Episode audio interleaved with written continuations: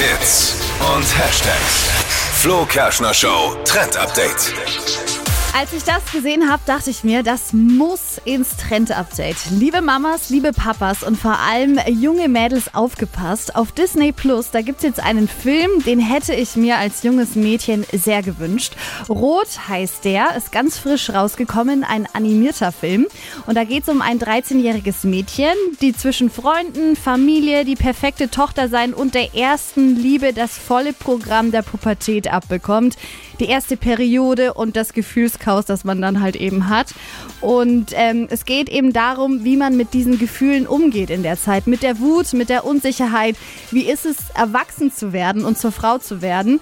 Und wir alle können was lernen aus dem Film, nämlich Einfühlsamkeit und auch Verständnis für den anderen. Und das Coole ist tatsächlich, dass es der erste Film von Disney Pixars, der nur von Frauen für Frauen, also beziehungsweise Mädchen produziert wurde. Coole Schön. Sache. Ne? Coole Geschichte.